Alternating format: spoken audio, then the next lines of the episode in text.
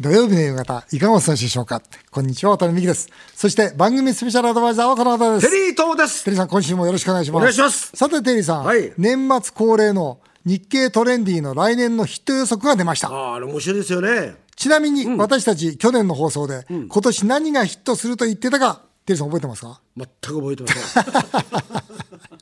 テリーさん最近さ、ちょっと忘れっぽくなってる。 ん。もういや、昔からなんです大丈夫、本当はい。ちょっとそちらをお聞きください。冷凍食品専門スーパほうほうほうほーこれ結構いけるんじゃないかと思ったんですよおしゃれな感じになってきたう。また冷凍食品のレベル本当上がってるからね。ああそうですね当に上がってる。だからまあそれがななんかまあトレンドとしては来るんじゃないかと思ってるんですけどおーなるほど、はい小田さんは僕はねここにあるんですよ、ええ逆にねそういう時代だから次世代自販機ってあるんじゃないですか、おいここにあるのね、は例えばラーメンを、別にその場でまあ作るわけですよ、うんスチーム料理ではだから本物のラーメンが自販機で出てくるわけですよいあいいですね単純にそのお湯を入れただけじゃなくて、んだからコーヒーなんかも事前に時間予約しておくとその時間に焙煎してくれるんですよあらだからもう究極のその場で作る本物料理を自動販売機で出すわけですよそうそうこの間シンガポール行ったら、いロボットがね、あのコーヒーをその場で焙煎してあいいですねロボットがですっごく美味しい美味しいでしょ。うん、だってその場で焙煎するんですねああ、いいな、それ。おおだからそれロボットがやってましたよ、でうちの唐揚げの天才のあれですよ敷地にも今冷凍の本物のラーメンを自販機で置いてるんですよ、いいですね。うん、だからまさにこれ去年の言ったことって大体当たってますね当たってますね。今年はさて何があヒットするかということで予想していきたいと思います、えーまずテリさんからいきますか、私はですね、コンビニジム。あー30分でジムできるやついや、これはね、もう確実に当たりますね。なんで当たるのだって普通ジム行ったら汗かくから嫌、じゃない30分でジムちょこってやるっていうのいや、でもそれって、ほら、若い人って、うん濡れてる T シャツでも別に平気じゃないですか。あそうなのうん、別にあのなんかでもそれでも意外となんか そうなのれがスタスタ帰っちゃうじゃないですかだから意外となんかな僕なんかが汗かくと風邪ひいちゃうと思うんですけども、汗 それはねいやというのは昔から言ったけど汗かいたら気持ち悪いじゃないですかだから気持ち悪いよりも肉体を鍛えることの方が優先順位が上なような気がするんですよだからこのなんか肉体の強さ肉体の強さそれ肉体の強さの問題いやなんこですれ、かねそ、れ肉体の強さなんですよ若さのうんうんだからこれね格安ジムというのは流行るもうもう流行ってると思うんですよで普通になんていうのかな昔は例えば日焼けサロン行くみたいな感じで、んもうコンビニ感覚でジムへ行くっていうのは、男子でも女性でも本当に流行ってる、でね YouTube 見ていても女の子が体鍛えてるなんてのはすごい再生回数多いんですよだからそういう意味で言うとこれは本当になんかなんか下手するとこれはもう中学生ぐらいの女の子から、もう6070の女性までみんなが興味持つでこれまたそういうとこ行くっていうのはちょっと一つのかっこよさ高級スポーツジムってねおっさんとおばさんしかいませんよ。本当うんなんかこここはちょっと怠惰な雰囲気するなと思うけども、なんかそれこそコンビニジムはかっこいい感じがするあここなんかちょっと若さ溢れてんじゃんみたいなちょっとこれ羨ましいと思うからやっぱり高本そこでらあれもあるかもしれませんね恋愛もそういうのあるんですよあるんですかあると思いますえーまあ、ヒット予測100のうちの1位ですもんね、今でしょコンビニジムってあねれ、1位ですよ、うん、僕もいくつかあるんだけど何ですか3位に来てるのがあるんですよカスタムビールカスタムカスタムビールほら炭酸割りのビールああ今これうちの店でやってるんですよ、ね、このビアボールってやつね、うんほらハイボールのビール版ですよあ美味しそうじゃないでこすれかね味は変えられるし濃さも変えられるし、非常にその今の若い方々のなんだかな飲みやすいその飲み物になってるんですよ。で僕ねこれはねいけると思いやわかるうカスタムビール、これはねひあのねヒットしますよ2023年間違いなく。僕今ね、実はサントリーのノンアルコールワインっていうのは毎日飲んでるんですよへー好きなんだこれが本当に美味しくて美味しいのもう食事がね本当に進むんですよ本当にいやいや白ワインとそれぞれ赤ワインが2つあって、そしてねほら例えばノンアルコールビールって、ビール好きの人から見るとえー、ってちょっと抵抗あるでしょ、ノンアルコールワインは、そういうアルコール好きの人から見てもみんな美味しいって言うんですよ食事これぜひね今夜からやってくださいよえ。ー、じゃあちょっと飲んでみよう、本当に美味しいですよ。うんそれともう一つはね26位に来てるのは、ね26位これねプリンクルパウダーって知ってるっていうじゃんプリンクルパウダーなどういうんですかこれ何にかけても美味しい魔法の粉って言われてるんだけど、韓国料理にねあるじゃないですかフライドチキンだとかそれから何て言いますかチーズボールだとかこういうのに粉を振りかけるんですよ、うんそうするとそこに甘じょっぱいようなその独特の味ができるわけですよ韓国では大人気の。もう大人気ですあもうでこれが日本に来るだろうでこれ日本に来る日本に持ってくるのは何かとオリーブチキンっていううちがやっている、韓国ナンバーワンのあそこに置いてるんですよ、もう。まだも置いてうるもちろん、まあ、いろいろ料理にはもう使ってますよ使ってますよねただ今日僕あのこの事業責任者に指示したのは、これパウダー別売りできないかとうんなるほど。で家でねその自分の唐揚げにこうかけてもらえればいろんなものが味が広がるんですなよるほどそしたらこういう食べ方が韓国の美味しい食べ方なんだっていうのを認知されたらもうオリーブチキン一気に300店舗いきますよでそれは、今言ったそれは逆に何に入ってるんですか、こうあの味の素みたいにこう振るだけそでうそうそうそうそうそうそう瓶の器に瓶瓶の器で振るだけそれだったらあのススーパーとか、そういうところで売りましょうよ、もう売れます売れますねえうんそっちはいい全然売れますあいいですねそれ、うん、もうまずは店だね店頭で、まあ、このオリーブチキンっていう、ね BBQ オリーブチキンってこれはもう韓国でナンバーワンのブランドなんで、それのプリンクルパウダーってことで売ったらどうやろうなと思ってねいいですねいい魔でしょ法のなんとかってつけましょうよ名ああ前いいですねいいですね、だから天才つけますうん天才も天い才つてけない魔法の方は 天才つけない、まうん天才の粉つけない、うんいやつけてもいいですよつけてもいいですかうんそうですかやりましょうよそれ、うんそれいいな、ああとねこれこの中には入ってないんだけど、僕の中で一つあるのはオーガニックグラスフェッドアイスクリームおオーガニックのそうアイスクリーム今度ビホールで作るのが1月にから発売するんですよ、僕ね本当の純粋オーガニックで草しか食べてない牛が出した牛乳でできるあっさりしたあいい本物のアイスクリーム高いでしょ1個500円しますから、でもね300ヘクタールで300頭しかいないそのこそ本当の純粋なオーガニックの草しか食べてない牛の牛乳って全然違うんですよでこの世界って僕ね2023年はね世の中にちょっと問うてみたいなとなるほどねそう思ってました、ね、いいですね。あとね、んあとねこれ20番のですね、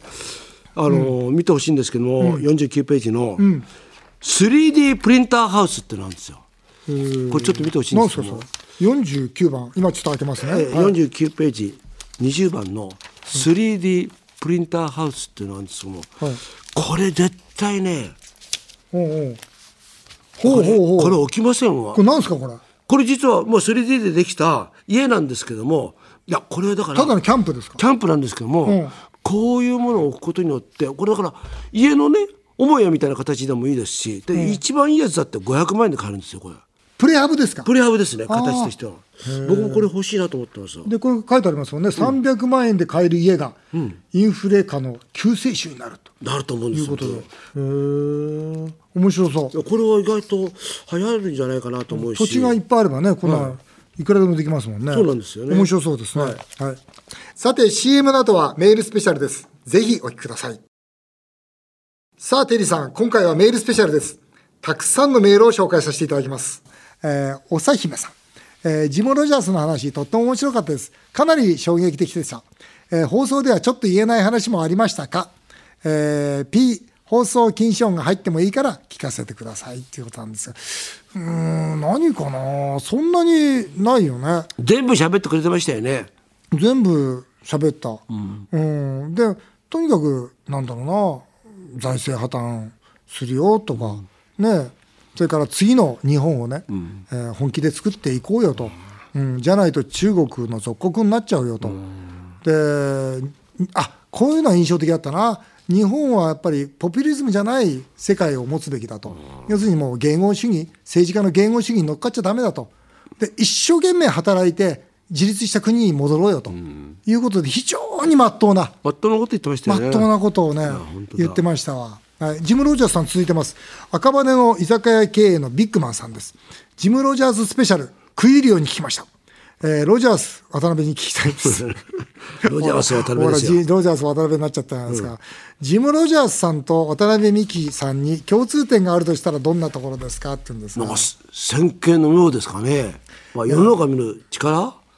いやいや、もうそそんな偉そうなこと言えないし、まあ、全然お呼びもつかないんですけど、話聞いてて、やっぱり、まあ、変な話、見方がすごい似てるなと思いましたね。そうですねやっぱり歴史的にそこですね。もの見るでしょ、歴史的に。歴史だから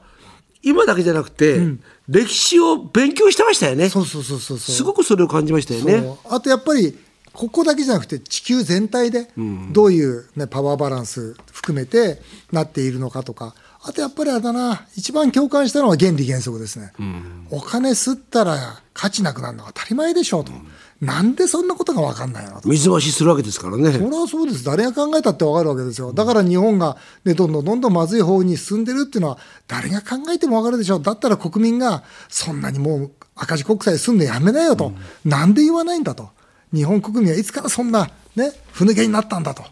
いうことは僕はねこれ共通しすごい共感したな野党は結構それ言ってるじゃないですか。いや言ってないですよ言ってないですか。だって野党はだって減税しようっつってるんですよなんで日本ってちゃんとしたことが大きな声にならないんですかね。なんだろうな。だから今回の29兆円の補正予算だって、どの新聞見たってよくないよね,、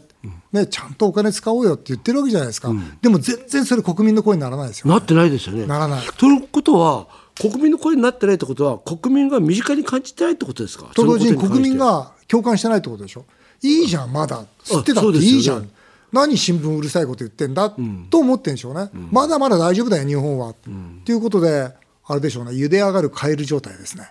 一瞬にして茹で返る、まだまだいいじゃん、ちょっとあったかいぐらいじゃん、まだ自分は茹で返ら茹で返るにならないよと思ってるんでしょうね。うんでも、ジム・ロジャースさん、本当にね、勉強になりました。はい。桃子さん、えー渡辺さんがジム・ロジャースさんにサインをしてもらってる写真を SNS で拝見しました。はい。渡辺さんやテリーさんでもサインをもらうことがあるんですか誰のサインを大事にしてますかってことで、僕はあの、ロジャースさんにあの、本にね、サインをしてもらって、えー日本救おうよというね、力強いメッセージもらったんですけど、テリーさんどうですか誰かのサインをもらってますか最近ね、あの宇宙飛行士の野口さん。へえ。宇宙飛行士の野口さんのお会いした時にサインもらったんですよほうそしたら「空へ」って書いてあった空へ。んですよいいなぁなんて思もうって空っていうのは空ですかそれとも宇宙へですか宇宙の宇宙へ。うん、なんかすごく素直でいいなと思って、なんかいいじゃないですかああいいなんかなんかなんか気持ちいいなと思って素直なあのいいけど誰かのサインってもらうん ですかあとはねあの元ヤクルトの荒木大輔 もうさ、テリーさん食べますよ。あの僕のほら後輩じゃないですかああ、そっか、わさ実そうそうあそあ、うそっか、そっか。だあからなんかいいかなと思ってあー僕はあの、でも言われてみたらサインもらうことなんてないね。だってね、うんしょうがないもんね、もらってもね。まあい一応もらっといたらそうだね。 一応一応一応もらっといたらふっと思ったのはあの、ほらマーケティングの大家のさコタラっているんですよ、はいまあ、あの教授なんですけど、この方は僕を本サインしてもらったな、うんそのコタラのこのねマーケティングのすごい分厚い本があるんですけど、これをもらったななんか、うん、欲しいなと思ったけどあこの前ね僕ね、グラビアアイドル があのなんかおっぱい出そうな写真集出してそれにもらった、なんかテテリーさんやって書いてた これ売れないなと思 ってそういうのね朝日芸能で対談してると、グラビアアイドルとよく僕対談するんですよ、うで大体写真集してくれるんですけうどんでテリーさんって書かれちゃうと、持ってなくちゃいけないって捨てると申し訳ないから、どうしたもんかなっていうのがいっぱいあるんですけど一般の今度持ってきましょうかいやそれテリーさんって書いたんだからテリーさん持ってってくださいあそようですかはいインベスター宮本さんジム・ロジャーススペシャル楽しく聞きました。私も投資や財政破綻の話にとても興味があります。渡辺さん、藤巻さん、ジム・ロジャースの円安や財政破綻の論理は納得です。ただ一つ疑問があります。この番組に以前出た沢上ファンドの沢上さんが大暴落は必ず来る。だからコツコツと地味な企業の株を今から買いなさいという指摘は納得できま あせりん。ましたね大暴落や財政破綻した後に、ゆっくり底値で買えばいいのではないでしょうかって言うんですけど、これね、読んだ時ね、このインベスター宮本さん、かなりいい。僕も全く同じ質問しましたから、坂上さんに、おかしくないって、下がったら買えばいいんじゃないのその時の答えを全く宮本さんに返しますけど、大暴落ってのはそこ底値がわからないと、なんでかそう、落ちるともっと落ちて、もっと落ちるんじゃないかと思うから、買えないそうなんですよ。怖くて怖くて。だから今のうちに相対的に安い株を持っていれば、その株はもう落ちるんだけども、必ず今の数倍になると。だから大暴落でそこで買えるのはそれ一番いいよとでも大暴落の時にそこで、ね、買える投資家っていないよとななんか分かるじゃないですかそれも言いたいことはドルと株、それこそ選択どっちがいいですかなんですかいやドルを今買っとくのだからと今はドルですよ株なんか絶対買っちゃダメですよ、株は暴落しますもん、でも沢上さんは今からまあその硬い硬い株は買っときなよと、それは落ちたとしてもあと数倍になるよということを言ってるんですけどね、硬い株ってどういう企業なんですか例えまば、あ、簡単簡単に言えばその円安、まあ、今だったらね、円安ですよねだから円安は輸出のものとか、あとやっぱり PR ですよね、要するに一株当たりの利益に対して株価がどうなってるのかと要するに期待度がすごい膨らんだテスラみたいな株じゃなくてだから本当にあ PR が5とか10とかいう硬い株ありますから、そういう硬い株ならば、まあ、そんなには落ちないだろうと。まあ、やけどしないってことですうんだってね利益ので分ぐらいしかそれこそ時価総額ついてないとしたらそれはじゃあ落ちたってそれ以上落ちないだろうという数字って出てきますもんね。えー、タマプラザの秋吉久美子さん出ました。渡辺さんが海外出張に行っているフェイスブックを見ました。はい。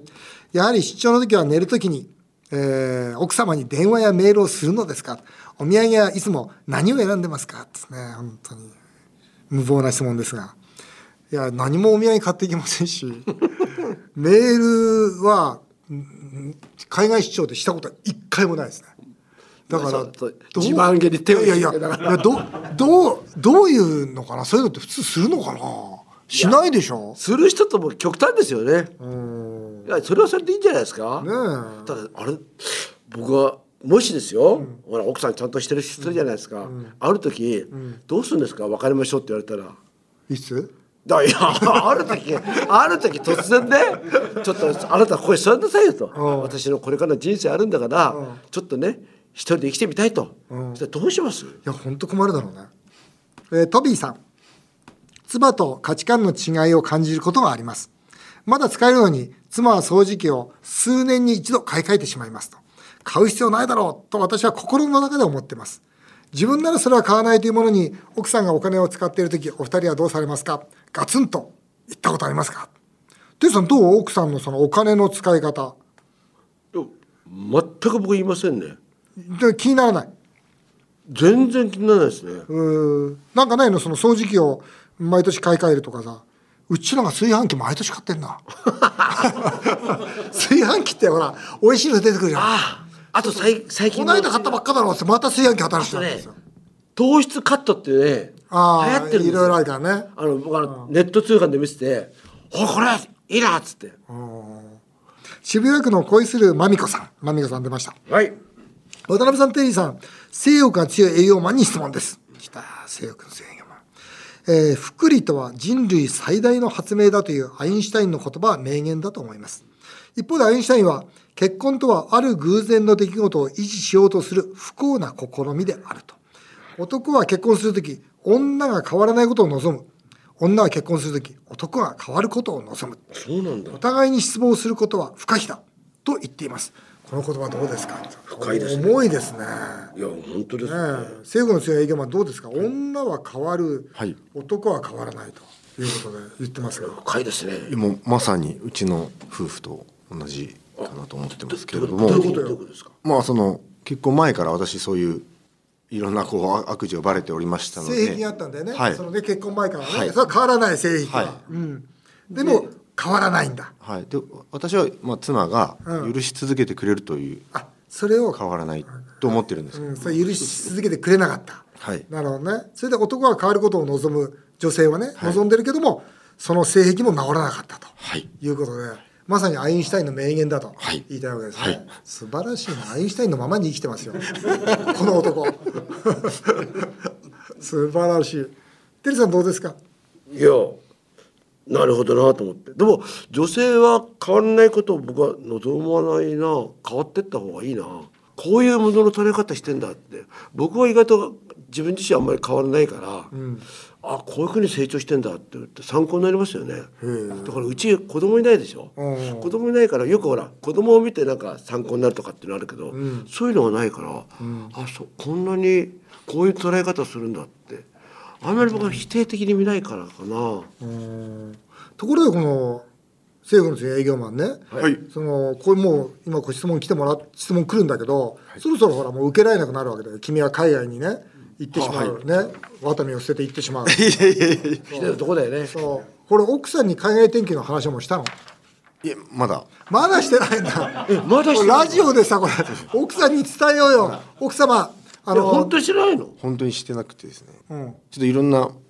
まあ、あの話をするときにいや ちょっと待ってさあの話ちをょっと待って夫婦の会話のはい計画が入ってるわけ、えちょっとアアポイントが取れましてようやくちょっとアパルトって一緒に住んでないの。いやいや一緒に住んでるんですけどあんまりその、口も聞いてもらえない、はい話すのを嫌がるのでちょっと事前に、えー予定をはい入れて入れてもらって、はいどういうリアクションするんですかね。あの奥さんがあなた逃げたのっていうふうに思わないの。だって一緒に行く行く可能性だって十分あるわけですあよんの。ありますよねだって夫婦で行けるでしょまあそうですねただはこ夫婦での行くこのの男は企んでるわけですよ 東南アジアで遊ぼうとそうだよねだ。からこの企みは潰してやらなきゃいけない夫婦で行く可能性もあるの。いまあもちろんそ行きれたは行きたければないじゃん行きたければ行けるんですあそれは最高じゃん。ただ奥様望むかどうかということと本人が望んでないというこういう問題がありますよはい本当にもしあれだね。ふざけたやつですたらよもう身動き取れなくなっちゃうね。そうなんですよねねできれば一人で、まあ一人で行きたいんだよねどれぐらい行ってんですか行ったとしたら何年ぐらい。まあ、3年4年ぐらいかと思います、はい、で海外から帰ってくると出世してるんですか。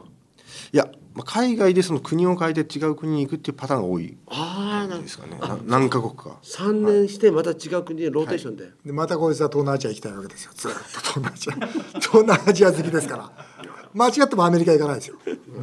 そうか東南アジアアジア好きなんだよね。アジア大好きです、はいまあ、まあ気持ちわかるな。心配だよね、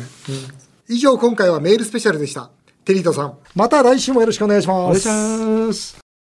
日本放送渡辺美希5年後の夢を語ろう。この番組では皆さんからのメールをお待ちしています。渡辺さん、テリーさんへの質問、相談、何でも結構です。そして現在、年末年始スペシャルのゲスト、菅義偉前総理への質問もお待ちしています。メールアドレスは、夢語アットマーク 1242.com 夢語アットマーク 1242.com 菅義偉前総理のゲストは12月31日と新年1月7日放送予定です。ぜひお楽しみになさってください。この番組は毎週ポッドキャストでも配信しています。詳しくは番組ホームページをご覧ください。渡辺美希さんの最新情報です。YouTube チャンネル、わたみ塾がスタートしました。